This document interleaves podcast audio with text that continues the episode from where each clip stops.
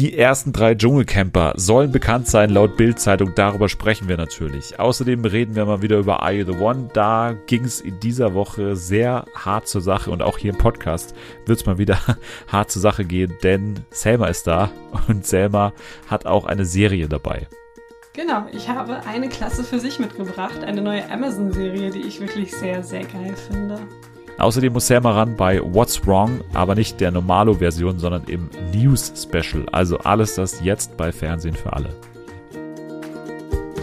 TV for everyone, we really love TV. Primetime, daytime series, even reality. It's TV for everyone, TV for everyone. Einen wunderschönen guten Tag. Guten Freitag, um genau zu sein. Schön, dass ihr wieder da seid, einschaltet in einer ja, spannenden TV-Woche. Ich glaube, das TV-Highlight der Woche war wahrscheinlich hier Game of Thrones. Jetzt schon vergesse ich den Namen. House of Dragon, House of the Dragon, ne? So, so in der Art. Ich habe es noch nicht geguckt, aber ich habe Bock drauf. Wir werden auch im Podcast drüber sprechen. Auch wenn man jetzt schon gemerkt hat, ich bin nicht der riesen Game of Thrones Fan und habe da jetzt nicht jahrelang drauf hingefiebert. Aber ich werde mir das anschauen und wir werden hier mit den Leuten, die die Fans sind, auch drüber sprechen. Also ich glaube, wir haben hier einige auch im Cast, die das gucken. Ich schaue in Richtung Natalie, ich schaue in Richtung Anni, die werden das auf jeden Fall. Ich glaube, Anni, die aktuell in äh, Island gerade weilt, die schaut das, glaube ich, sogar von dort aus. Also von daher machen wir das auf jeden Fall. Bis dahin haben wir aber noch einiges äh, zu tun. Das Sommerhaus geht in der übernächsten Woche so gesehen los und ähm, deswegen werden wir hier einiges im September auch äh, auffahren. Heute werden wir auch einiges auffahren, denn ja, die Drachen, der Drachenlord von Fernsehen für alle, die Drachenkönigin äh, ist hier. Hier ist Selma. Ja, moin, die Meckertante ist wieder da. Ja, ich habe das übrigens letztens als äh, Kritik, als positive Kritik von jemandem bekommen, dass die Person, äh, die mir das gesagt hat, es immer sehr gut findet, wenn wir auch mal unterschiedliche Meinungen haben. Und ich würde mal sagen, heute ist wieder so eine Folge nicht nur wegen dir, sondern auch wegen des Inhalts, äh, wo das durchaus der Fall sein könnte. Höchstwahrscheinlich. Ich versuche wieder etwas ruhiger zu bleiben, aber ich weiß, dass es sowieso nicht klappt. Ich raste dann wieder komplett aus. Nee, die letzte Folge war sehr interessant, die wir zusammen hatten, hier über Princess Charming. Mhm. Wie warst du eigentlich jetzt zufrieden mit dem Ende? Vielleicht nochmal abschließend zur Staffel. Ja, es war halt einfach alles ein bisschen langweilig dann zum Ende hin. Also noch langweiliger als vorher, weil man ja von Anfang an auch wusste, wer gewinnen wird und mit wem ähm, Hannah da am Ende rausgehen wird. Deswegen war ich einfach froh, dass es das Ende gefunden hat, dass es abgeschlossen wurde, dass alle glücklich sind. Und ähm, ja, ich bin gespannt, ob es eine dritte Staffel geben wird und wenn es die dann gibt, wie sie wird, weil ich glaube, da muss noch ein bisschen was getan werden. Und Wiedersehen auch äh, erwartungsgemäß abgelaufen? Ja, also ein bisschen enttäuschend natürlich wegen Paula und Dora. Aber schön zu sehen, dass die Princess äh, und Jessie glücklich sind. Also die scheinen echt ein süßes Paar zu sein und ich gönn's denen einfach, dass die jetzt eine schöne Zeit gemeinsam haben. Du hattest ja einen Podcast-Auftritt seit deinem letzten Auftritt hier ähm, und zwar bei, hilf mir nochmal, woher kennen wir uns? So heißt der Podcast, glaube ich. Genau. Ne, von Lukas Heinser, ich glaube, äh, vor genau. allem bekannt durch den ESC auf Twitter. Und mhm. dadurch kennt ihr euch auch und deswegen hat er dich zu ihm in den Podcast eingeladen. Sag vielleicht nochmal zwei Worte dazu. Wo kann man das hören und was hast du da erzählt? Genau, das kann man eigentlich überall hören, wo es Podcasts zu hören gibt. Und ich habe da über alles Mögliche geredet. Also Eurovision Song Contest, was ja natürlich eines meiner Lieblingsthemen ist, über meinen Musikgeschmack, der teilweise sehr komisch ist, über Geschichtsunterricht in der Schule, natürlich auch über den Bosnienkrieg und äh, die Aufarbeitung. Also es ist wirklich ähm, ein Mischmasch an Themen gewesen und es war sehr, sehr unterhaltsam. Und wir haben ja auch ein bisschen Werbung für diesen Podcast hier gemacht. Also war ich das schon gehört. eine Podcastception. Das hat mich auch sehr gefreut, weil es, äh, die Initiative kam sofort von ihm. Fand ich cool. Ja, ja, ich, ich habe es mir angehört tatsächlich, war äh, als Fan vor dem Radio gesessen und habe dann den Radio ausgemacht und habe dann das Handy angemacht quasi. ähm, und dann habe ich äh, ja sehr ähm, freudig aufgenommen, dass es da auch kurz um diesen Podcast ging und vor allem auch um deine Trash-TV-Leidenschaft, mhm. die ja schon in den letzten Jahren ein bisschen gelitten hat. Aber was mich sehr gefreut hat, ist, dass du im Podcast vor einem Millionenpublikum bestätigt hast, dass du das Sommerhaus gucken wirst. Ja. Ja, ja. das habe ich tatsächlich getan. Vielleicht werde ich es bereuen, aber ich habe es bestätigt, ja.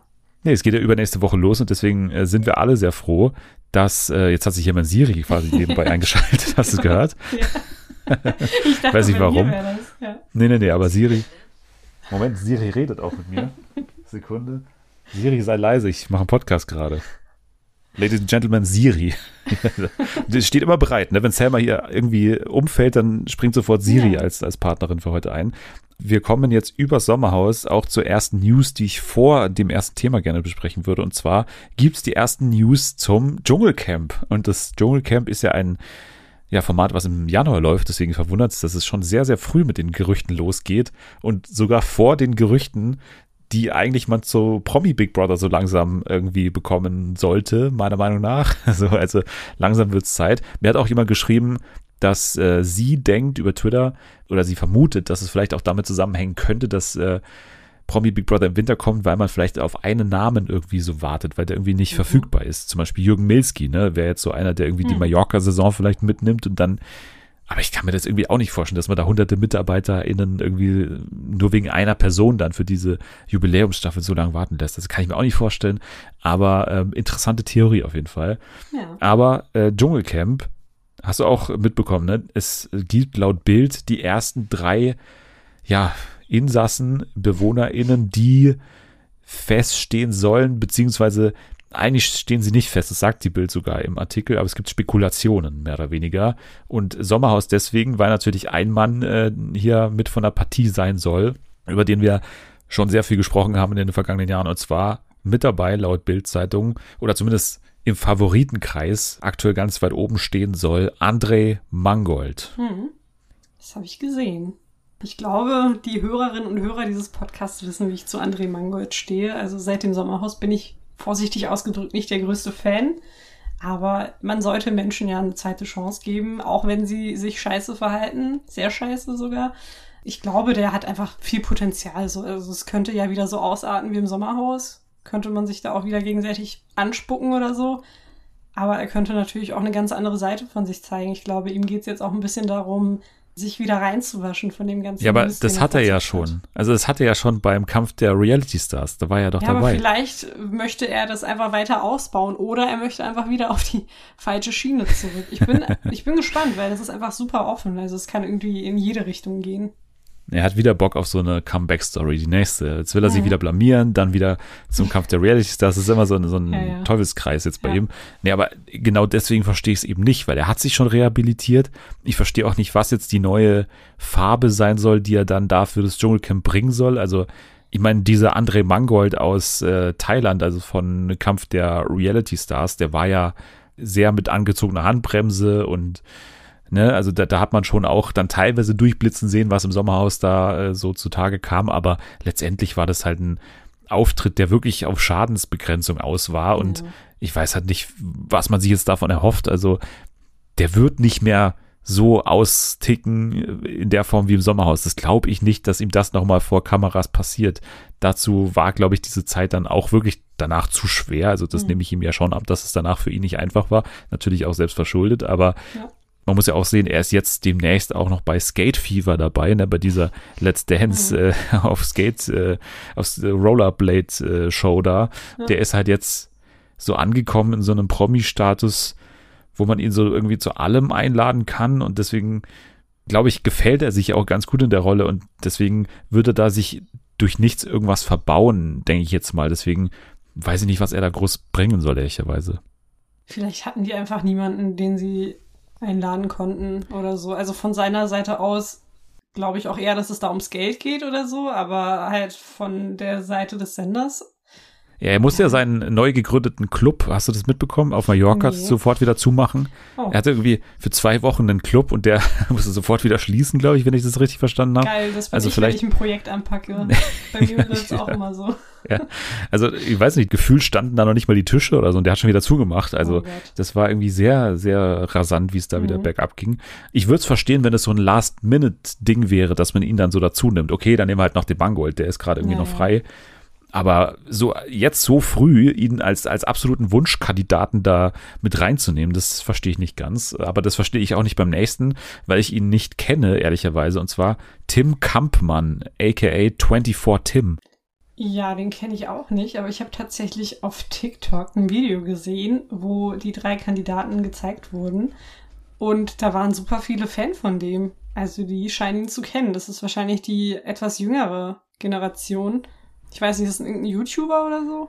Ja, ich weiß nicht, ob er YouTuber, auf jeden Fall halt Influencer, ne? Und er war auch schon bei einem TV-Format dabei und zwar bei äh, Pocher vs. Influencer. Und deswegen hat er auch schon ein bisschen RTL-Erfahrung, vielleicht auch Mhm. deswegen irgendwie der Kontakt, aber weiß ich nicht, ist, ist für mich ein total unbeschriebenes Blatt. Kann natürlich auch äh, geil sein, wenn ich an so jemanden wie hier den KS-Freak denke, jetzt dann ab äh, übernächste Woche im, im Sommerhaus. Dann gibt's da schon auch richtige Psychos so in diesem Bereich. Mhm. Aber ich weiß nicht, ob, ob Tim Kampmann da äh, einer ist. Ich wäre eher für Tim Heilig gewesen. Ja, aber die Kiddies auf TikTok, die coolen Kids, die sagen, der ist schon sehr unterhaltsam. Also glaube ich den auch mal. Ja, mal schauen, was die coolen Kiddies sagen zu Lukas Cordalis. Der soll nämlich äh, auch dabei sein, nachdem er ja im vergangenen Jahr kurz vorher ja medienwirksam dann passen musste aufgrund Mhm. einer Corona-Erkrankung und jetzt äh, darf er das wohl nachholen. Also das ist, glaube ich, schon relativ safe, dass er das machen darf. Ja. Also das würde mich schon sehr wundern. Ja, mal gucken, wie er sich schlägt. Also da können wir jetzt nochmal exakt das gleiche erzählen wie vor einem halben Ja. Jahr. Von daher lassen wir es lassen wir es bleiben. Oder vor einem Jahr ja schon. Das stand ja schon Mhm. ewig fest, dass er da teilnehmen wird. Und ja, deswegen schauen wir mal. Lukas Cordalis kehrt er dann nach Australien zurück. Also nachdem sein Vater ja in Australien auch Dschungelkönig wurde. Mhm. Also deswegen ähm, wäre das dann vielleicht noch eine schönere Geschichte als im vergangenen Jahr, als er ja dann nur nach Südafrika gehen durfte, ähm, wenn er denn dahin einziehen hätte dürfen, aber wurde ja alles nix. Naja, gut. Dann kommen wir aber jetzt zum äh, richtigen ersten Format, das wir besprechen wollen. Wir haben ja schon alle Folgen bisher wirklich wochenaktuell immer besprochen.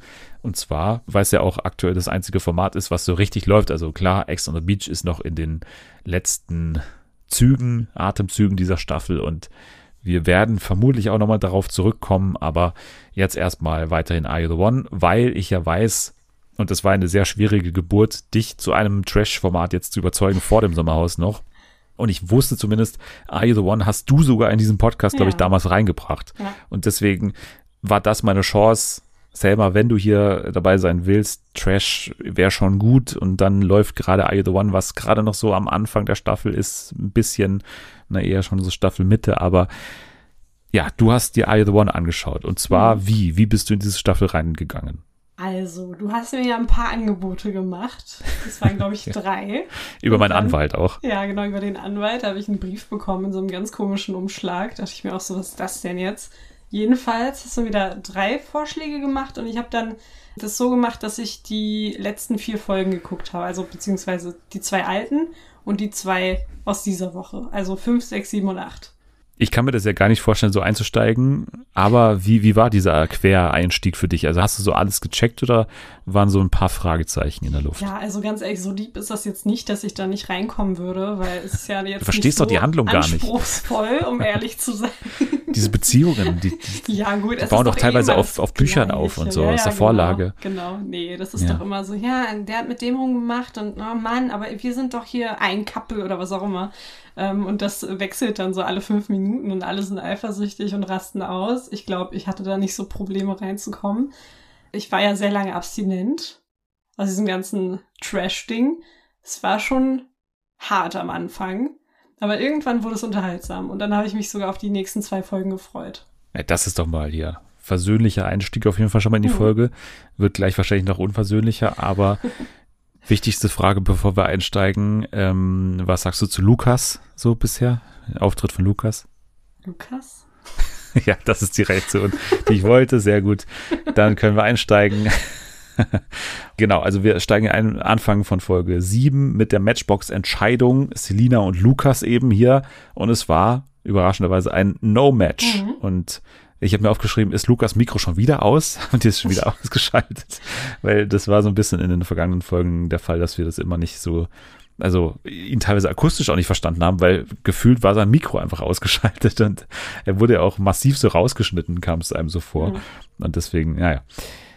Dann kam es zur Aussprache zwischen Anna und Micha und das war schon mal eine sehr gewöhnungsbedürftige Szene, weil, ne, weil beide ja irgendwie letztendlich das gleiche Ziel hatten. Sie wollten aus dieser Beziehung so ein bisschen raus, Aber letztendlich sagen sie dann trotzdem noch am Ende, ja, jetzt küssen wir uns nochmal und wir Ja. sind aber trotzdem irgendwie noch zusammen und Micha mal wieder in seiner klassischen Langweiler-Pose so, ne, hängt da irgendwie so drin und da strahlt auch null Bock-Einstellung aus, sagt ja auch dann Anna, du hast doch schon wieder keinen Bock, ich merk's doch, aber trotzdem findet sie ihn halt weiterhin so gut und ne, das war ja so ein bisschen auch unser Mysterium am Anfang der Staffel, dass wir nicht verstanden haben, was der große Reiz an Micha sein soll.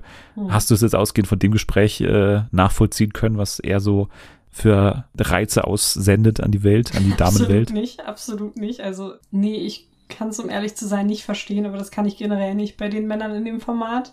Ich fand es auch lustig, wie die anderen die ganze Zeit versucht haben, Anna davon zu überzeugen, wie kacke er ist. Also, war wie so eine Intervention zum Teil. Aber teilweise stand halt Micha auch daneben, neben dieser Ja, ja. Intervention so. Ey, du musst aufpassen bei dem, Ja. ey, ich verstehe nicht, was du mit dem noch machst. Und er kniet irgendwie so hinten und holt sich irgendwie Socken aus dem Schrank und dann, hallo, ich bin auch noch da. Ja, aber siehst du, der fällt halt niemandem auf. Selbst wenn er im Raum ist, ist es allen egal. Anscheinend. Also mir ist er ja völlig egal, das habe ich schon Ja. mehrfach in der Staffel gesagt, aber ja, das ist eine ganz merkwürdige Nummer auf jeden Fall, weil du weißt nicht, dass es ja eine Hintergrundgeschichte gibt im Sinne von Malisa, ne, die ja die Ex von Fabio ist, der auch in diesem Format teilnimmt. Malisa hat ja angeblich die Anna davor gewarnt, mit Micha was zu haben, weil sie davor mit Micha was hatte und eigentlich ihn so einloggen wollte für sich vor dem Format, irgendwie eine Woche davor. Deswegen gab es ja auch die Nummer, da können wir vielleicht auch mal hinspringen. Äh, ich- Das ist wirklich alles schon wieder super verwirrend gerade, aber weil ich auch letztens von einer Person gehört habe, Fernsehen für alle stimmt nicht ganz, weil es nicht für alle ist. Ne? Wir, wir müssen vielleicht ein bisschen mehr erklären teilweise. Aber das ist bei diesem Format ganz schwer, glaube ich, äh, weil so viele Vorgespräche gibt vor der Staffel und man muss das dann teilweise alles einarbeiten. Aber naja, nochmal. Okay, also es gab Malisa und es gab Anna, ne? Und die beiden hatten eine Sache, dass äh, Malisa angeblich was mit dem Micha hatte und deswegen hat sie ihre beste Freundin Anna vor der Staffel angeblich gewarnt, hab mit denen bitte nix. Das ist der eine Typ, mit dem du nichts haben darfst, weil den würde ich gerne nach dem Format besser kennenlernen. und deswegen hat sie ihr quasi verboten, was mit ihm zu haben. Aber Anna von Tag 1 an geht nur auf Micha. Und deswegen ist es schon mal so ein bisschen fragwürdig. Dann hatten wir jetzt in dieser Doppelfolge ja auch die Szene, die dann auch Sophia Tomala einmal herausgehoben hat, nämlich, dass es so eine Art Absprache gab zwischen den beiden, ne? Als Ja. die beiden dann so gezeigt wurden und ähm, irgendwie, ich weiß nicht, Micha hat zu ihr gesagt oder andersrum? Ich glaube, Micha hat zu ihr gesagt. Ja, ja, Micha hat es zu ihr gesagt. Nur noch zehn Tage oder so, dann können wir endlich oder so. Also so nach dem Motto, irgendwie in zehn Tagen, wenn das Format also aus ist, dann äh, passiert irgendwas, so nach dem Mhm. Motto. Ja, wie hast du das gedeutet? Also ist das für dich eine Absprache? Sophia Tomala hat es ja so gedeutet. Oder Mhm. war es ein bisschen so eine Warnung, dass da vielleicht nicht noch mehr passieren sollte in der Richtung, sonst gibt es eine Strafe vielleicht? Ich weiß nicht, also so mit dieser Vorgeschichte klingt das für mich schon nach Absprache. Aber was, was würde denn abgesprochen werden? Das versuche ich irgendwie zu Ich ermitteln. weiß nicht, dass sie jetzt. Dass sie einen Dreier haben, dann alle, alle drei zusammen Nee, oder was, was ich passiert nicht. dann? Ich, ich, ich, ich Ja. weiß nicht. Ja, aber irgendwas muss ja dahinter stecken. Also, ich weiß nicht, dass sie jetzt noch so hin und her machen, vielleicht für die Show. Und dann Ja. entweder knallen die einander, wenn das vorbei ist, oder der knallt halt die andere. Und die kommen dann zusammen und dann machen die wieder Drama für die, irgendwie für, für die Eigenpromo oder so. Ich weiß es nicht. Da blickt man ja auch nicht durch. bin beeindruckt hier von dieser Hafensprache, die du hier an den Tag legst. Ja, ich denke, ich hier spreche ich mit mein, irgendeinem ganz Hamburger, ehrlich, mit einer Hamburger Seekapitän hier, glaube ich, bin ich hier gerade im Gespräch. Ja, ja, jemand muss auch mal hier so ein bisschen Gossensprache reinbringen. Absolut. Das ist meine Absolut. Aufgabe. Wir legen dieses Thema zu den Akten, weil das können wir nicht auflösen. Das ist äh, zu hoch gerade für uns. Ähm, wir scheitern an, an dieser Hürde tatsächlich, Mhm. dieses Geschehen irgendwie aufzulösen. Sachdienliche Hinweise wie immer gerne an uns, auch äh, der Aufruf an Jana, ne, die natürlich wieder hier Instagram durchforsten wird, dann irgendwann die Tage mal bei Twitter ein kleines Update dazulassen, was gerade so in der Welt von Instagram abgeht. Vor allem Anna, Malisa und Micha interessieren uns und diese Absprache.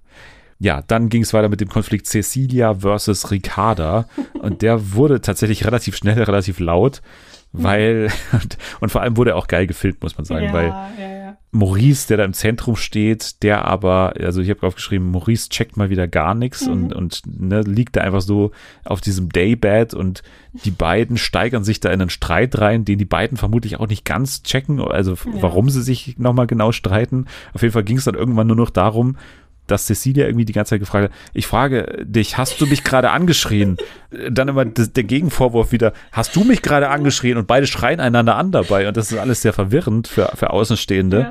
was jetzt genau das Problem war.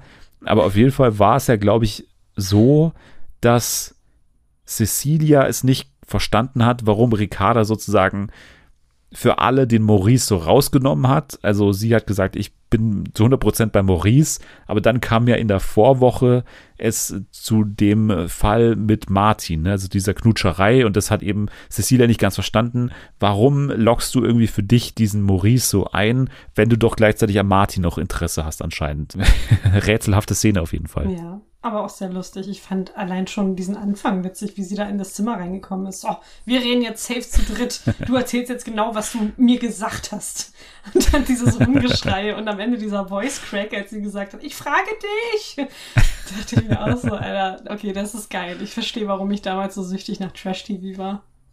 Ja, und vor allem waren wir, glaube ich, alle in der Position von Calvin und Co., die ja. daneben standen und also so, boah, geil. ja, also so habe ich mich auch gefühlt in der Szene. Ja, also irgendwie auch. als wohlwollender Zuschauer des Ganzen. Mhm. Ja, und Maurice äh, führt daraufhin wieder Selbstgespräche und ja, zeigt mal wieder, dass er auch äh, sehr verwirrt ist von der Situation und äh, ja, ich bin immer ich selbst und wenigstens kann ich irgendwie für mich entscheiden, dass ich äh, immer ich selbst war und also irgendwie so, so Sätze ja, im Wahn so. Ich finde es auch ein bisschen unangenehm, diese Selbstgespräche immer. Du weißt ja genau, dass da Kameras sind und dass die das alles mitbekommen und dann machst du das, glaube ich, einfach nur, um dich ein bisschen besser darzustellen. Nächster Brandherd, die Causa Calvin und Franziska. Das wird später nochmal wichtig, denn er attestiert ihr hier einen Heiligenschein, den sie angeblich hätte und sie sei schwer zu knacken. Und äh, ja, Franziska stimmt zu und sagt, sie will äh, beeindruckt werden von einem Mann. Und Calvin sagt dann, ja, man muss halt viel Zeit investieren und Calvin äh, meint halt auch, er ist ein viel beschäftigter Mann, deswegen weiß er nicht, ob er diese Zeit halt aufbringen kann für die Franziska. Und äh, ich glaube, jetzt beginnt auch so langsam unser Konflikt der Folge, wo ich dich gleich darauf hinweisen werde, dass du mich nicht anschreien sollst. Mhm. weil ich verstehe nicht ganz, dass du dich so an Kelvin abarbeitest, weil ich kann jetzt vor allem in diesen Folgen auch wieder mal nichts jetzt so krass Schlimmes an, an Kelvin jetzt speziell finden, wenn ich mir die anderen Männer anschaue. Also warum gehst du auf Kelvin, wenn ungefähr er der am wenigsten problematischste ist in diesem Format? Ja, er ist einfach ekelhaft. Also ich finde ihn Why? einfach richtig abstoßend als Menschen. Klar sind die alle scheiße und wissen nicht, wie man Frauen behandelt und wissen generell nicht, wie man sich verhält. Aber Kevin ist irgendwie, da kommt so viel zusammen. Vielleicht ist er auch super lieb und so privat, aber ich finde halt in den Formaten, wo ich ihn bisher gesehen habe, ist es einfach so dieses prollige, dieses plumpe, diese Anmachsprüche, die so beschissen sind, Alter, wo ich mich frage, gibt es ernsthaft was, Frauen, was die darauf reinfallen? Sorry, aber okay, ich fange schon an zu schreien, tut mir leid. Schreist du mich gerade an? Nein, schreist du mich gerade an? Nee, dich schreie ich nicht an, aber allein dieses Gespräch, was er mit Selina hatte, ähm, wo er gesagt hat, ich leg mehr Wert auf Arsch als auf Brüste und dann hat er noch was gesagt und dann so, dein Arsch ist deine Eins plus mit Sternchen und Selina so, wow, ich fühle mich richtig geehrt, ey, danke. Ja, aber genau, aber das ist doch jetzt mein Junge. Punkt, das, das meine ich ja. Read the Room, sowohl an dich als auch an Calvin. Und Calvin checkt, okay, Selina ist da total offen für solche Ansagen, deswegen kann ich sowas bringen. Bei Franziska sagt das ja nicht oder zumindest nicht direkt zu ihr. Ja, der weiß halt genau. Also was ist das Problem? Aber ja, was ist das Problem? Sie hat kein Problem damit. Ja, ist doch gut für sie. Es ist freut Ja, aber sie, sie nimmt es ja wirklich aufrichtig als Kompliment ja, an. Das verstehe ich halt nicht. Da würde ich ihr auch raten, irgendwie sich professionelle Hilfe zu suchen, wenn sowas Ja, aber come on. Sieht. Aber das ist doch schon wieder das, du, du versetzt dich in ihre Lage und regst dich stellvertretend ja, nee, für sie auf. Ich sag ja nicht, dass das für sie entscheidet. Also für mich persönlich als Zuschauerin, das ist einfach eklig so. Ich wollte mich danach duschen, weil was ist das denn bitte für eine Unterhaltung? Das ist irgendwie, sieht das Aber warum kann man das nicht sagen? An? Man kann es Aber warum kann man nicht, warum kann man nicht sagen, bescheuert. schöner Arsch? Warum Sorry, geht das nicht? aber du reduzierst dann doch die Person vor dir nur auf diesen Arsch und auf diese Brüste. Sag doch, du hast irgendwie, du bist super lustig, du bist, du unterhältst mich richtig gut, sondern man geht halt nur immer auf die Äußerlichkeiten. Aber, aber du weißt weiß, ja nicht, das ist halt einfach, das ist so. Du weißt ja nicht, was weggeschnitten ja. wurde. Wir haben ja im O-Ton, glaube ich, gesehen, dass ja, er sie das, als ähm, ja. guten Charakter auch so beschreibt und so. Also, ne, deswegen, warum sollte das ihr nicht auch ins Gesicht sagen? Ja, ich weiß nicht. Ich kann ja nur das beurteilen, was ich sehe. Und für mich ist diese Art, ich finde generell das so ein bisschen eklig. Klar, ich verstehe, das ist unterhaltsam und der macht's ja auch gut. Ne? Das ist ja auch so eine Person, die geboren ist für solche Formate. Aber, ich finde genau, dass es eben nicht ekelhaft macht. Also genau dieser Punkt, den du so raushebst, den finde ich eben nicht. Ich finde, er macht es immer eigentlich charmant. Und das finde ich eben das Schöne an Calvin. Würdest du er als eben Frau drauf anspringen? Nö, aber das ist ja nicht die Frage. Ja. Das ist ja nicht die Frage. Er muss ja. Ja. In diesem Format gut funktionieren und mit diesen Frauen, die da in diesem Format sind. Und wie gesagt, auch da sind nicht alle gleich. Gegenüber einer Franziska verhält er sich ja auch anders als gegenüber einer ähm, hier Carina zum Beispiel. Ne? Das hat man ja auch gesehen. Da gab es ja auch einen Konflikt deswegen. Aber er kann eben schon diesen Raum ein bisschen lesen oder das Gegenüber, also das kann er schon einigermaßen beurteilen, was er da raushauen kann und was nicht. Und deswegen finde ich ihn eben noch so viel besser als viele anderen da in eben diesem Format. Wenn ich mir Maurice anschaue, der einfach so toxisch ist und so. Ähm, ja, ganz ehrlich, also- das sind einfach nur 50 Shades of toxisch bei denen. So, die sind halt alle kacke und der eine ist Nein, ich und steig der da nicht ein. Kacke. Doch. Natürlich, Ich sind alle steig in diesem. Chor die nicht reden, ein. Ich meine, Calvin nennt irgendwie Frauen ständig Tussi, Weiber, was auch immer. So, das ist halt. Ja, ich sehe es wieder durch diese feministische Brille wahrscheinlich, aber es ist halt, ich weiß nicht, sowas stößt mich halt komplett ab. Klar, das ist so ein Format, da sollte es eigentlich egal sein, aber ich weiß nicht, ich finde es einfach scheiße und da kann ich das auch nicht abschalten. ich sehe das ja auch aus dieser Brille und sage auch, im normalen Leben kannst du dich nicht so verhalten und nicht so äußern und vor aber allem er tut doch gegenüber. wahrscheinlich im wahren Leben genauso. Wie in Nein, er bewegt sich in Kreisen, in denen solche Aussagen halt völlig normal sind. Und das muss man auch mal akzeptieren als Zuschauerin, dass es eben Kreise gibt, in denen sowas noch völlig normal ist und in so, denen sowas irgendwie zum guten Ton vielleicht sogar gehört, dass man sich so äußert. Und manche, ne, das erleben wir auch immer wieder in den O-Tönen, dass selbst Frauen sich so als, als Tussen dann quasi auch bezeichnet oder so. Also von daher ist es ja noch nicht mal eine, eine, Ja. eine Fremdzuschreibung von irgendwas, sondern teilweise beschreiben die sich selber so und, und fühlen sich doch auch völlig wohl damit. Das ist doch dann auch in Ordnung. Ich verstehe das, dass das von außen hin natürlich dann weird wirkt, aber wir sind ja hier in einem Format, wo das einigermaßen normal ist und deswegen darf man, glaube ich, auch nicht immer mit diesem, man gibt denen dann eine Plattform oder man ähm, zeigt hier eine ähm, Vorstellung, die irgendwie total antiquiert ist oder so. Man muss da, glaube ich, ehrlich sein, das ist in, ich würde mal fast sagen, der Hälfte von Deutschland völlig normal, so zu reden und sich so zu verhalten. Und die haben dann auch kein Problem damit. Das kann man dann von außen scheiße finden, aber es ist halt nun mal Normalität, glaube ich. Ja, das versuche ich, Voice Crack, das versuche ich auch äh, mir einzureden, während ich das gucke. Ich bin mir dessen ja bewusst. Ja, das würde jetzt, glaube ich, in so eine gesellschaftskritische Diskussion ausarten, wenn ich jetzt ausholen würde, was ja auch, das will ja auch niemand hören. Ja, ich kann es verstehen, natürlich. Ähm, ich glaube, dass man einfach, wenn man in anderen Kreisen unterwegs ist, sowas auch vergisst. Ich weiß, es in meiner Schule ja auch so geredet wurde damals und das wahrscheinlich ich auch so komisch gesprochen. Also klar, ich habe nie irgendjemanden angemacht. Das würde ich Dazu gerne war hören. ich ein bisschen zu schüchtern. Aber ja, natürlich. Also man vergisst sehr schnell, dass es auch Menschen gibt, die ein anderes Weltbild haben, anderes Mindset haben. Und es ist ja auch für dieses Format angemessen und angebracht und es dient ja in erster Linie der Unterhaltung.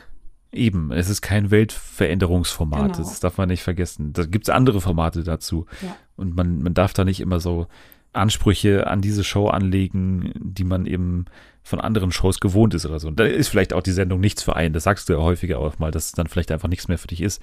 Ja. Und das ist ja dann auch in Ordnung. Aber ich glaube halt, es bringt nichts, wenn man hier mit dem gleichen Maßstab rangeht wie an eine Arte-Sendung oder, oder Ja. so.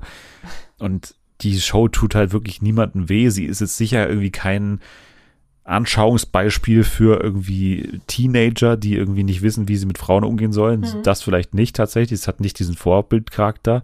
Aber für mich, das meine ich eben, hat nicht jede Sendung es nötig, einen Vorbildcharakter zu haben. Manche können auch einfach wirklich mal nur unterhalten. Und ja, wenn man das eben für sich ausschalten kann, dann unterhält's für mich einen dann auch, wenn da Ja. so mal geredet wird. Ja, das habe ich mir tatsächlich auch beim Schauen der achten Folge gedacht. Habe ich gesagt, komm Selma, jetzt ignoriere mal einfach diese ganze Kacke in deinem Kopf und fokussiere dich auf diesen Unterhaltungswert der Sendung und ähm, denk dir, das sind eh alles Opfer. So, es juckt mich nicht, was die denken, was sie fühlen. Ich will einfach nur lachen. Und dann ging es eigentlich. Sehr gut. Ich glaube, wir können auch schon zur achten Folge gehen. Vielleicht nur noch erwähnen, dass Amadou und Isabel so eine bisschen, ja, schwierige Beziehung da haben im Haus, weil laut Meinung von Amadou ist es eben so, dass die beiden zu wenig Kontakt tagsüber haben, dann aber irgendwie abends miteinander einschlafen und irgendwie ist es so ein Ungleichgewicht, ne? beurteilt Amadou zumindest da. Aber die meisten denken ja, dass die beiden ein Perfect Match sind und deswegen gehen sie auch dann ersten Mal in der Matching Night, glaube ich, wieder zusammen, oder? Nee, Luca und Isabel stehen nebeneinander und Amadou steht neben Cecilia, genau. Drei Lichter gehen an. Mal schauen, welche das sein wird. Wir sparen uns jetzt mal das Spekulieren. Äh, nee, tun wir nicht. Ähm, ich bin's nochmal ganz kurz äh, nachträglich hier eingesprochen, weil ich eine coole Sache vergessen habe zu erwähnen, und zwar, dass einer unserer Hörer, und zwar der liebe Fabacious, glaube ich, spricht man es aus, at Faba C-E-O-U-S unterstrich bei Twitter, hat eine kleine Kleinigkeit gemacht und hat uns darauf hingewiesen, dass er unter ito.fxd.at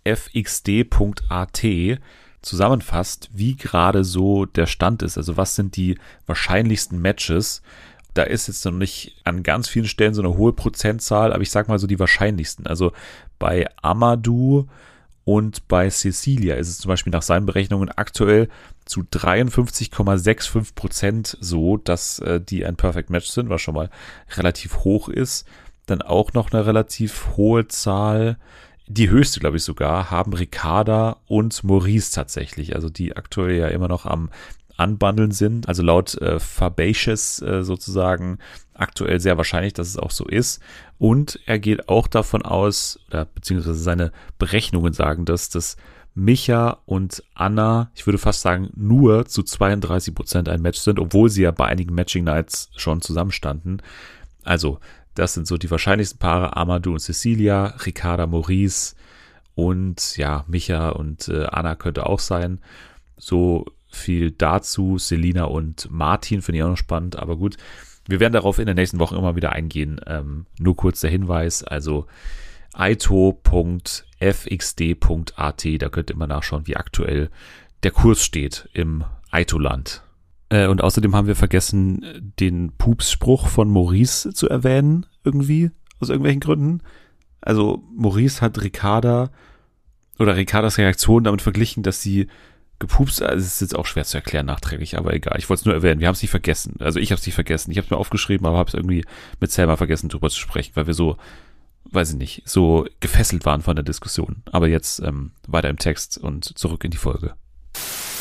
Aber in der nächsten Folge geht's dann ja in das Spiel Krumme Tour, wo die PartnerInnen, die äh, durch Zufall ausgelost wurden, das fand ich mal ganz schön, dass es äh, so passiert ist, einen Parcours absolvieren mussten. Und zwar mussten sie eine Banane durch diesen Parcours transportieren. Und zwar mussten sie beide ans jeweilige Ende der Banane beißen und dann sozusagen zusammen diesen Parcours absolvieren.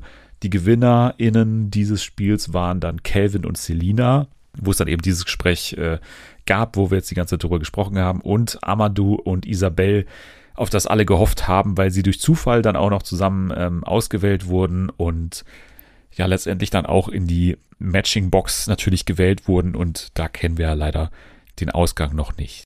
Aber ansonsten noch in dieser Folge passiert ist ja der Hinweis von Gina an Anna, dass sie sich unter Wert verkaufe.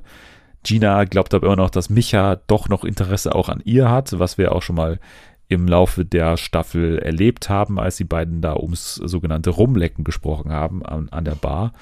Und ähm, genau, also da ist weiterhin irgendwie ja, ist fraglich, was jetzt genau Anna so an Micha findet, weil er hat sie billig genannt. Er hat offensichtlich noch Interesse an Gina und er hat äh, quasi um Erlaubnis gebeten, mit anderen Frauen was zu haben. Also es sind drei relativ stichhaltige Hinweise, dass es vielleicht nicht unbedingt für die Zukunft ist mit den beiden. Mhm. Aber so far ist äh, Anna noch völlig davon überzeugt.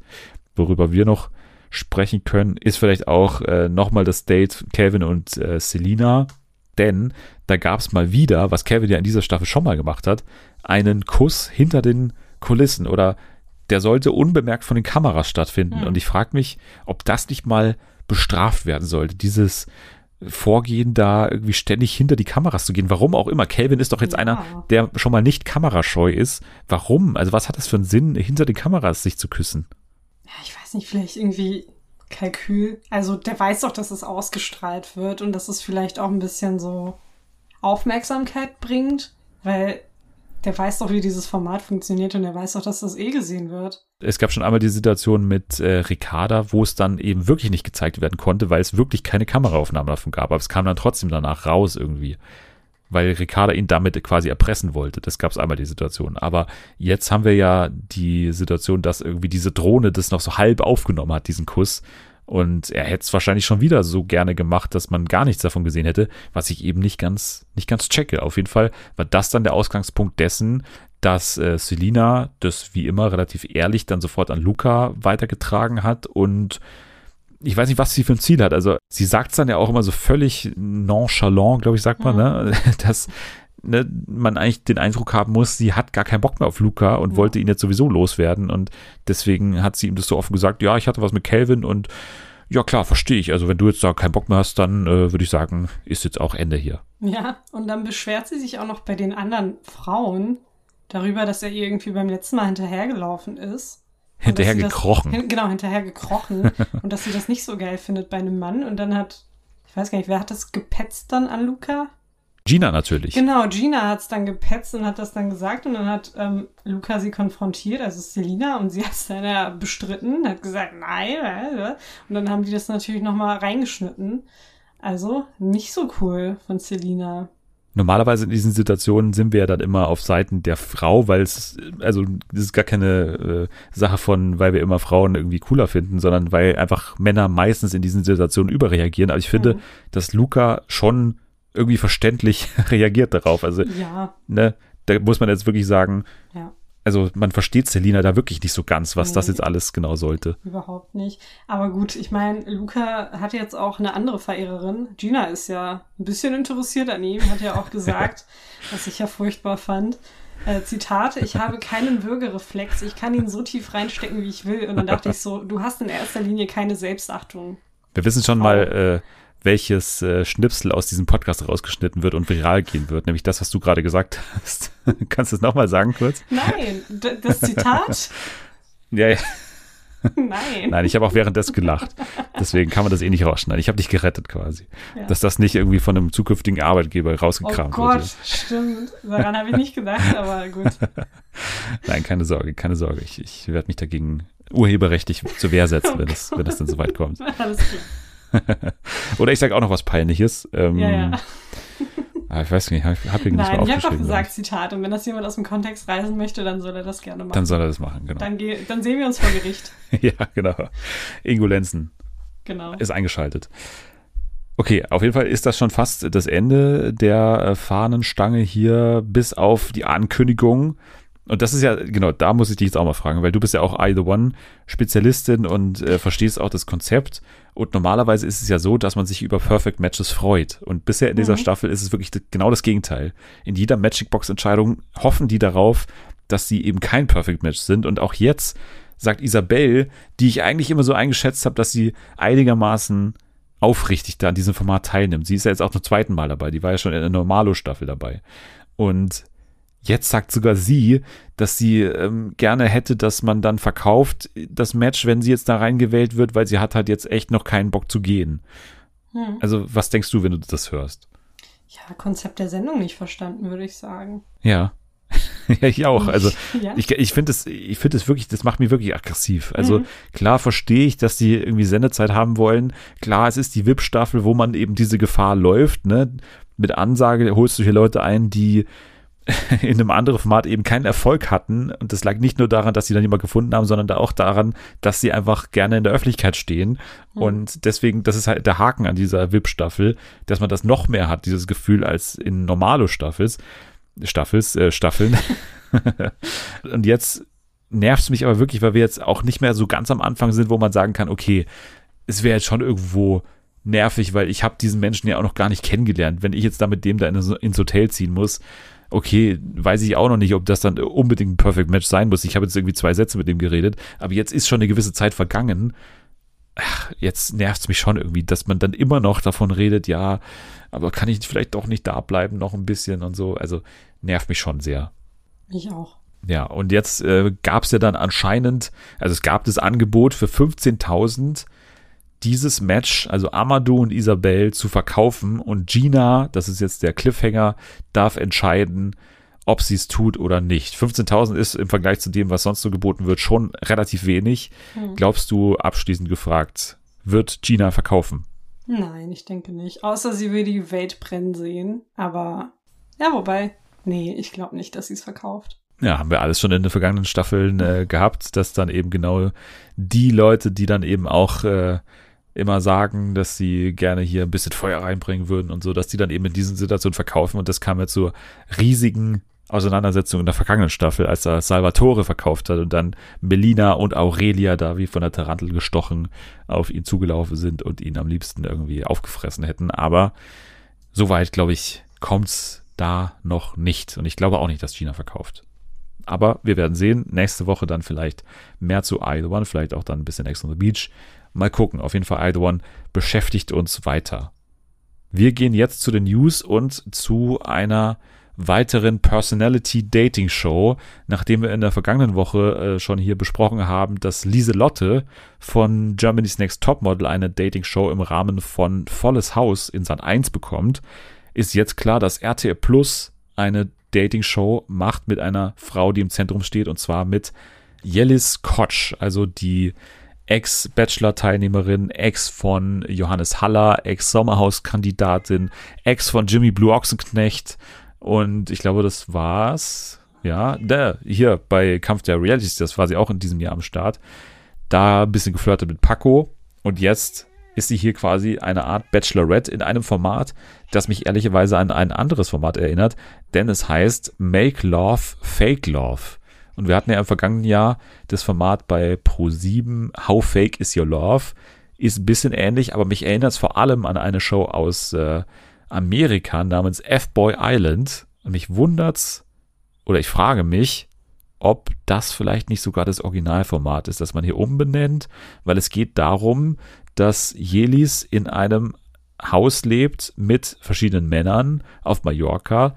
Aber der Clou ist, nicht alle von denen sind Singles, sondern sie muss herausfinden, wer von denen sind die Singles und mit wem kann sie sich dann eben auch in der Zukunft vorstellen. Und bei F-Boy Island ist es eben auch so, dass eben gewisse F-Boys in diesem Format drin sind, die dann die Frauen herausfiltern müssen. Also die es eben nicht ernst meinen sozusagen mit äh, ihnen. Es hat auf jeden Fall Ähnlichkeiten, äh, diese beiden Formate und deswegen äh, freue ich mich ehrlich gesagt ein bisschen darauf, weil ist ja so ein bisschen Mars Singer Approach, Mars Singer meets Bachelorette so ein bisschen und äh, ich weiß bloß nicht, ob Jelis so die richtige ist, aber zuletzt beim Kampf der Reality Stars fand ich sie eigentlich ganz äh, in Ordnung, zum ersten Mal, glaube ich. ich habe ein bisschen was von ihr mitbekommen und das hat mich jetzt nicht unbedingt in ihren Bann gezogen. Deswegen werde ich da, glaube ich, passen müssen. Aber das Format an sich, sag ich mal, mit diesen ähm, Männern, die äh, anscheinend nicht Single sind, aber so tun, bisschen Rätselcharakter dabei, ja, auch nicht deins. Nö, nicht wirklich. Nein, absolut nicht meins. Ich verstehe auch nicht so ganz, wer da mitmacht. Also die Partnerin dieser Typen, dass die da mitmachen.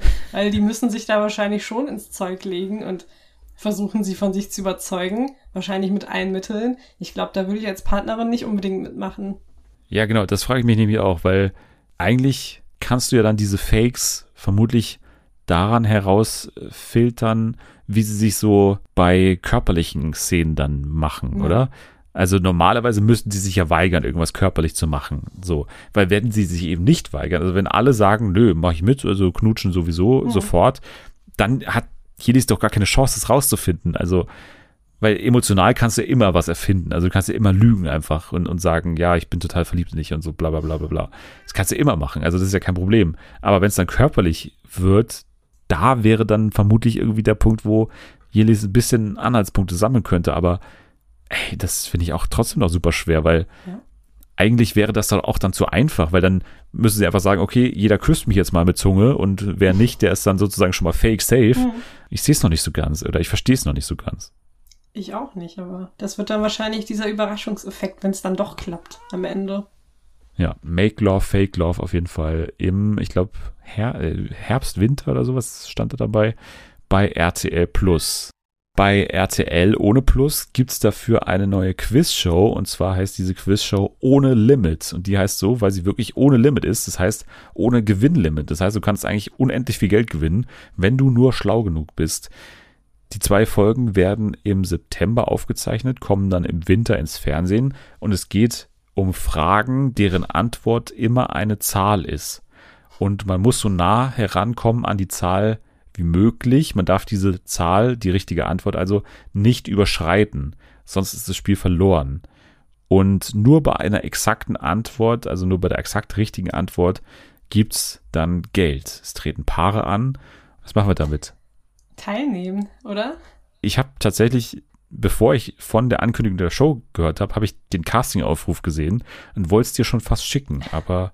Ja, aber das Problem ist, du hast ja gesagt, die Voraussetzung ist, dass man schlau ist und ich glaube, das ist bei mir nicht so gegeben und außerdem kann ich auch nicht so gut mit Zahlen umgehen. Deswegen würde ich dich dann eher vorschicken.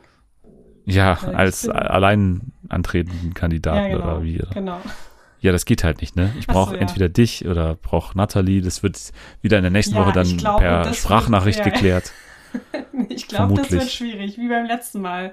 Ähm, Ja, letztes Mal hast- für alle, für alle, ne? Ich wollte Selma und Natalie überzeugen von der Teilnahme an einer Kochshow.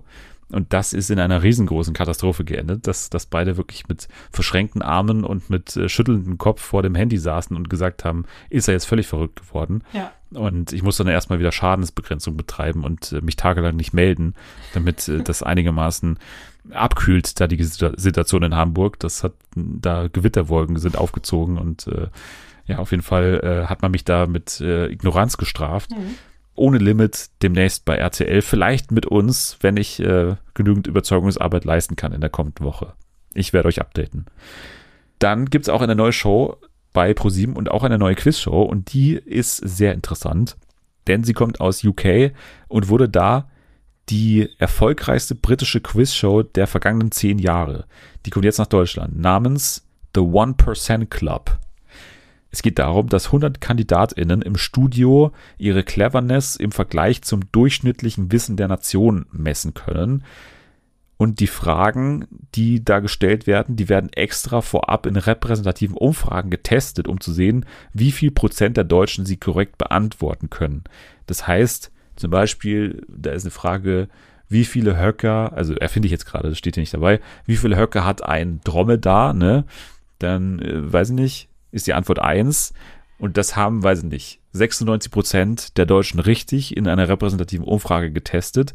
Dann bist du sozusagen, wenn du die Frage beantwortest, auf Stufe 96 Prozent. Und du kannst jetzt immer weiter nach unten arbeiten. Also es geht immer darum, in diesen 1% Club zu kommen. Also irgendwann die Frage richtig zu beantworten, die nur der 1% Club richtig beantwortet. Also nur ein Prozent der Bevölkerung kann diese Frage richtig beantworten und dann bist du da drin. So, das ist die finale Frage sozusagen. Und irgendwie finde ich das sehr simpel und sehr gutes Konzept. Finde ich auch. Oder? Ja. Kein Wunder, dass die Show so erfolgreich ist. 1% Club von mir abgenickt. Darf es geben. Und auch hier würde ich äh, mich nochmal melden bei euch, wie es aussieht mit einer Teilnahme von den beiden aus Hamburg. Dann gehen wir zu einem Thema, was auf jeden Fall erfreulicher ist für dich.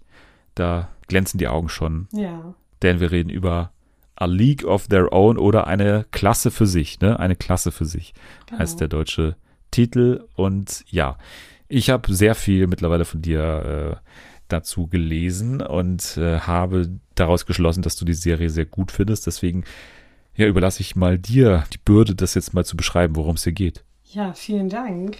Also, ähm, das ist eine Adaption des gleichnamigen Films aus dem Jahr 92, in dem unter anderem auch Madonna mitgespielt hat. Die Serie wurde von Abby Jacobson, die ja bekannt aus Broad City ist, äh, und von Will Graham kreiert. Die haben, glaube ich, fünf Jahre oder so daran gearbeitet und auch ähm, im Rahmen dessen mit sehr vielen Personen zusammengearbeitet, aber darauf gehe ich, glaube ich, gleich noch ein. Es geht ähm, ja um, um Baseball, um die All-American Girls Professional Baseball League.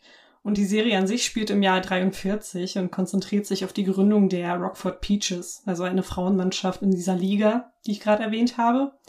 Und im Mittelpunkt der Serie steht eine Person, eine Frau namens Carson Shaw. Sie verlässt ihr Kleinstadtleben, um sich ihren großen Traum zu erfüllen, und zwar professionell Baseball zu spielen. Und ähm, ja, dort angekommen lernt sie sehr viele Frauen kennen, mit denen sie dann letztendlich in diesem Team landet und dann ja alle Höhen und Tiefen erlebt, die man so erleben kann.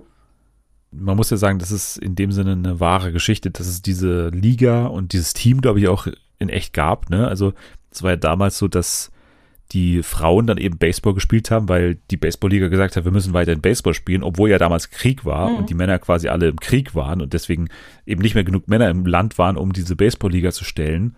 Und deswegen haben dann die Frauen gespielt, mit natürlich großen Einschränkungen, vor allem was die Klamottenauswahl betraf und so. Oder auch das Ansehen von Frauen, die diesen Sport auf einmal ausgeführt haben, war natürlich nicht das Größte, sage ich jetzt mal. Und deswegen gab es eben diesen Film, der ja schon sehr erfolgreich war, mit äh, Tom äh, Hanks natürlich, den hast du gerade für Madonna einfach mal so angestellt. Ja, ich meine, Madam X. Ja, ja, klar, aber ich glaube, er war Ja. so derjenige, der der Baseball-Lehrer war, dessen Rolle wird jetzt übrigens gespielt hier von Nick Offerman, den man Mhm. auch herausheben muss, den ich auch immer sehr, sehr gerne sehe.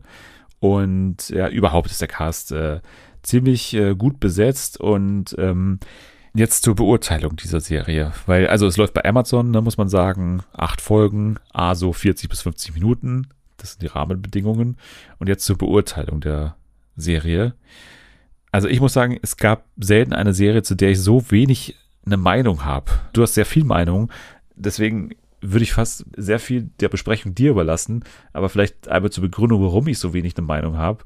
Also es ist wieder mal nicht unbedingt meine Zeit, ne, muss man wieder Hm. sagen. Es ist mal wieder eine Historienserie. Und ich muss vor allem aber auch sagen, dass wir ja, das ist kein, kein Argument im Sinne von, da gibt es schon unfassbar viel davon, aber trotzdem diese Art von Serie, ne, Frauen üben eine Sportart aus, Frauen machen als große Gruppe irgendwas, haben wir bei äh, Orange is the New Black, haben wir bei Glow, Ja. haben wir bei Yellow Jackets oder solche Sachen. Mhm. Das ist schon ein, ein Genre, was es mittlerweile gibt. Und ich muss sagen, in diesem Kreis dieser Serien interessiert mich das, glaube ich, am wenigsten. Einfach aufgrund des Themas. Es hat noch nicht mal was mit der Qualität oder mit den Dialogen oder mit den Drehbüchern oder mit den Schauspielern, mit den Schauspielerinnen zu tun, sondern einfach nur mit dem Thema. Da finde ich alle von diesen anderen Serien für mich persönlich interessanter, weil einfach mich Wrestling mehr interessiert, Mhm. weil mich Gefängnis mehr interessiert, weil mich ein Flugzeug abstürzt und eine Wildnis mehr interessiert. Ja. Und auch, wo ich immer den Vergleich dann auch ziehe, vermutlich einfach nur aufgrund von Amazon, weil es da auch läuft, und zwar Marvelous Miss Maisel, finde ich schon sehr, sehr ähnlich aufgrund der Zeit auch, in der es spielt. Ne? Da finde ich auch, dass Marvelous Miss Maisel noch so ein paar Prozentpunkte dann doch besser ist, weil es auch eine klarere Hauptfigur hat, weil es auch mehr wieder mein Thema ist, eben diese Comedy-Szene finde ich sowieso interessanter. Das hat alles nichts mit der Qualität der Serie zu tun, aber für mich persönlich ist es deswegen so ein bisschen weniger interessant als diese anderen Serien, mit denen es dann irgendwie für mich zumindest konkurriert. Ja, das ist ja völlig in Ordnung. Ähm, das hängt, glaube ich, auch sehr viel damit zusammen, ob man persönlich sich für die Sachen interessiert, die da thematisiert werden. Aber du bist ja auch kein Baseball-Fan, Ich bin deswegen. ja auch kein Baseball-Fan. Ich habe tatsächlich nicht allzu viel damit am Hut, aber für mich geht's tatsächlich auch nicht wirklich um diesen Baseball-Aspekt. Also ich bin Fan von solchen Serien, wo es einen großen Frauencast gibt. Das hat, du weißt ja, Orange is the New Black war ja damals echt meine Lieblingsserie und Glow finde ich auch super, Yellow Jackets und so. Also wirklich, ich könnte nur solche Serien gucken. Äh, Deswegen habe ich mich gefreut, dass man das hier auch wieder hat, dass man so einen Cast hat, der sich gut versteht. Also man merkt es, glaube ich, auch, dass die Chemie definitiv stimmt bei denen. Und ähm, ja, für mich persönlich ist es natürlich einfach wichtig, weil da auch sehr viele gesellschaftliche Themen bearbeitet werden. Also zum Beispiel Rassismus, Segregation, Homofeindlichkeit, Sexismus, Frauenbilder, Geschlechtsidentität. Das wird alles thematisiert, aber das wird halt nicht so gemacht, dass es irgendwie gezwungen wirkt, dass es so wirkt, als hätte man das einfach abarbeiten müssen, sondern ich weiß nicht, es passt einfach richtig gut da rein, weil das war ja eine Zeit, in der das dominante Themen waren. Und ähm, ja, ich finde es einfach super spannend. Und natürlich ist es eine sehr queere Serie. Also du hast da nicht nur eine queere Person, wie es ja in ganz vielen Serien der Fall ist, wo man manchmal das Gefühl hat, okay, das ist einfach nur so, um die Quote zu erfüllen, äh, sondern du hast halt wirklich mehrere queere Menschen, queere Paare, die so nebeneinander existieren. Und da wird halt gezeigt, wie, wie beschissen es damals einfach war für diese queeren Menschen, wie wenig ähm, Räume sie hatten, wie, wie gefährlich sie gelebt haben aufgrund ihrer sexuellen Orientierung.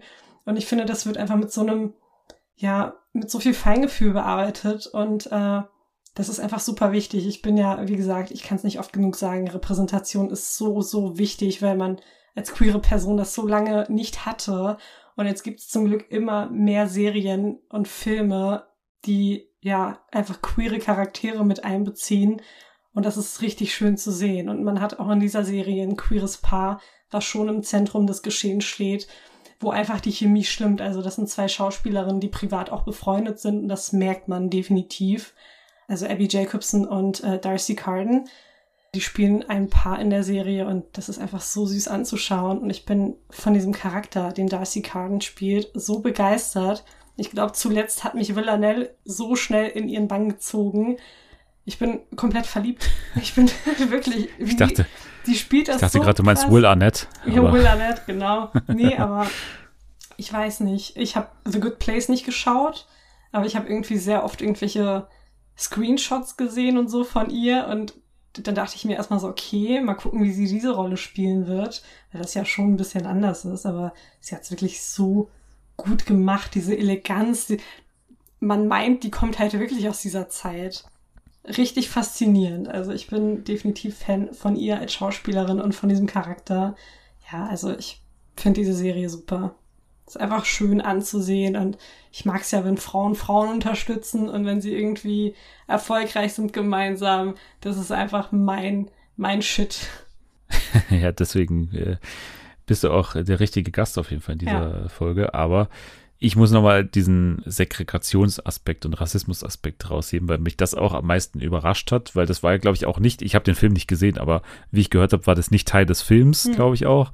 Man ist schon eher hier im Bereich Comedy, ne? Also wenn Ja. man so ordnen müsste, dann ne, bei Yellow Jackets geht's vermutlich eher in Richtung Drama. Hier ist es schon in Richtung Comedy eher.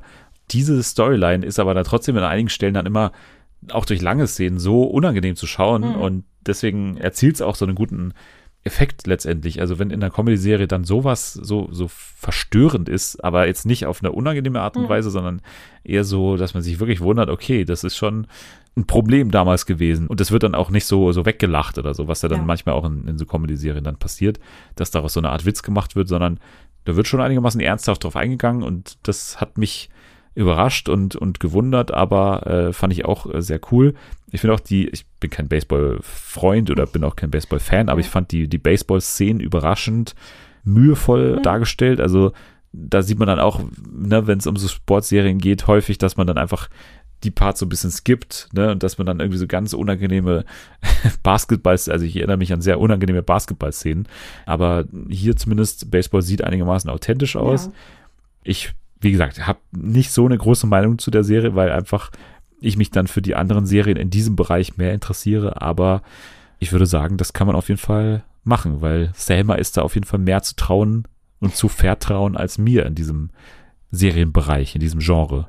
Ich würde mich auf jeden Fall freuen, wenn noch jemand reinschaut.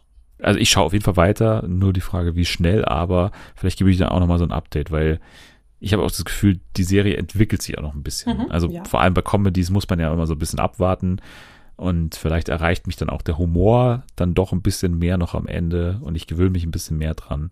Von daher gebe ich vielleicht auch nochmal so ein bisschen ein Update zu einem späteren Zeitpunkt.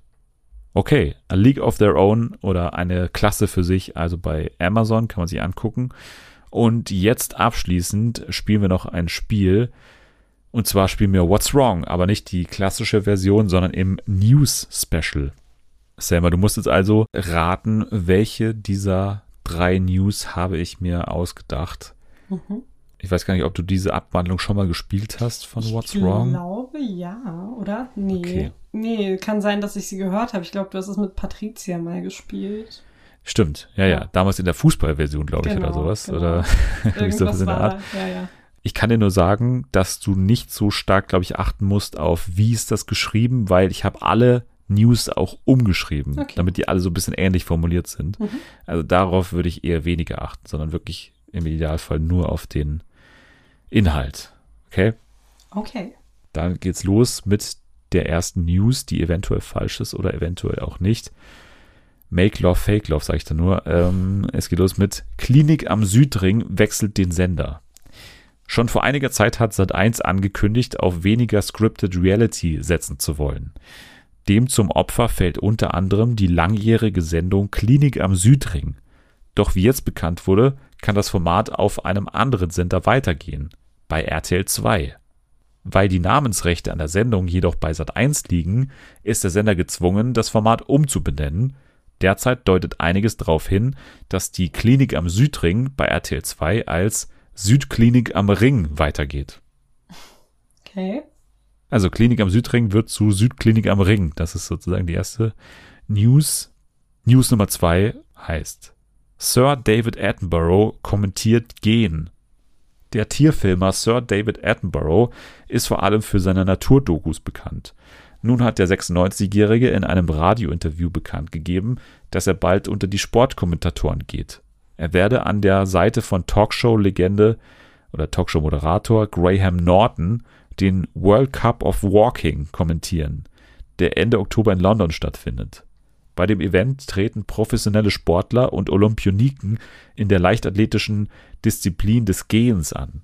Norton und Attenborough sollen das Geschehen humorvoll, aber mit der nötigen Ernsthaftigkeit verfolgen und die Sportart einem größeren Publikum erlebbar machen. Okay. Und jetzt hast du noch eine, um auszuwählen, und zwar Cartoonbären üben Fracking-Kritik.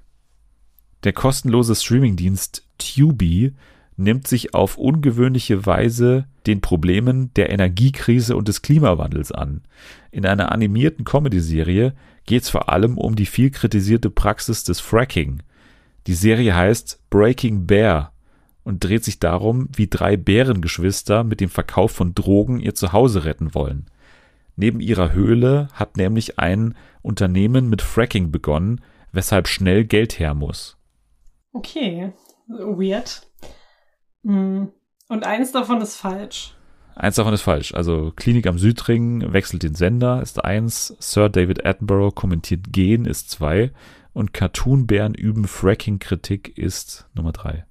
Okay, wow. Da muss ich echt mal überlegen, was davon jetzt falsch sein könnte. Ja, überlegst dir gut. Was findest du dann am besten? Irgendwie finde ich die Bären am besten. Aber diese Klinik am Südring, ich weiß nicht, das klingt so komisch. Dieser Name auch. Wie von Wish bestellt oder so. Aber kennst du Klinik am Südring? Kenn ich, kenn ich, Schon, aber oder? ich meine den neuen, den neuen Namen, der dann angeblich... Südklinik am Ring. Ja, genau. Was ist das denn? Das ist so... Ich weiß nicht, also irgendwie habe ich das Gefühl, dass Nummer zwei falsch sein könnte. Attenborough. Ja. Okay. Weil ich mir das Weil? nicht so richtig vorstellen kann. Also klar, ich weiß, die beiden verstehen sich, glaube ich, ganz gut. Der war ja auch ab und zu bei ihm in der Sendung. Aber ich, nee, irgendwie. World Cup of Walking, hast du davon gehört? Nein. Bist ja öfter mal in London, ne? Deswegen. Ja, ja, ich bin ja jede Woche da. Aber davon habe ich noch nie gehört. Okay. Ach, ich weiß. Dann scheint es ja logisch zu sein hier auf. Ja, aber irgendwie ist es gerade zu einfach. Das macht mir ein bisschen Angst. Die Spiele sind hier nicht mehr so schwer. Hm. Es war früher mal super schwer alles, aber mittlerweile alles super einfach. Ja, komm. Hätte ich jetzt auch gesagt. ja, ich. Puh. Ja, ich glaube, ich. Nee, ich gehe mit Nummer zwei. Okay, du glaubst äh, also Braten Nummer zwei nicht. Ja. Gut, dann ähm, muss ich dir leider sagen, dass das äh, völlig richtig ist. Ha, geil. Ja. Ja, Nummer eins war so absurd und so dumm, da dachte ich mir, ja, das muss stimmen. Weil es ist halt. Sat eins. Ja, aber Edinburgh und geht ist nicht dumm und absurd. Ja, aber das konnte ich mir halt überhaupt nicht vorstellen. Also, nee. War zwar dumm und absurd, aber Zu dumm. Ja, Ja, und die Cartoonbären, die gibt's tatsächlich. Also. Streaming-Dienst Tubi habe ich auch noch nie gehört. Hätte ich auch Ich gedacht, dass nicht, du eventuell mir nicht abnehmen könntest, dass es diesen Streaming-Dienst gibt. Aber gut, hast du Es dann gibt nicht ja gemacht. Und mittlerweile dann, 50.000 Streaming-Dienste. Dachte ich mir auch so, ja, wahrscheinlich ist es wirklich ja, und ich fand auch, dass es so fishy klingt in der Woche, nachdem Better Call Saul zu Ende geht, dass dann hier Breaking Bear kommt. Und ich dachte, das nimmst du mir alles nicht ab, deswegen habe ich das hier mit reingenommen. Du hattest Pech, dass das andere einfach noch viel absurder war und Ja, unglaubwürdiger. ich bin ja selber schuld. Ich habe es mir ja selber ausgedacht, Mhm. also von daher. Ja, wir müssen hier nochmal ran in der Spielredaktion. Also das äh, kann natürlich nicht so weitergehen hier, vor allem bei What's Wrong. Da gehe ich nicht mehr als Sieger hier oft raus und das muss sich wieder ändern. Na gut. Ihr könnt trotzdem nicht nur Selmas Leistung hier mit fünf Sternen bewerten, sondern auch diesen Podcast insgesamt einfach mal bei Apple Podcasts vorbeischauen. Da geht es ganz einfach, einfach auf fünf Sterne klicken. Idealerweise noch eine kleine Rezension dazu schreiben. Man könnte zum Beispiel schreiben, cool, Auf die Bären habe ich Lust und auf den Podcast auch. Deswegen gebe ich fünf Sterne. Könnte man schreiben, sowas in der Art. Mhm. Das wäre auf jeden Fall super nett. Dann kann man auch bei Spotify fünf Sterne geben. Das äh, geht seit kurzem, sage ich immer, aber es geht schon seit einem Jahr oder so auch. Und da freuen wir uns auch immer, wenn da eine neue fünf Sterne Bewertung dazukommt. Dir kann man bei Twitter, glaube ich, folgen. Unter welchem Handle? Unter dem Handle at Selmuggel. Und auch, glaube ich, bei Instagram mittlerweile, ne? Unter einem extra Podcast-Profil, Ja. kann man das so sagen?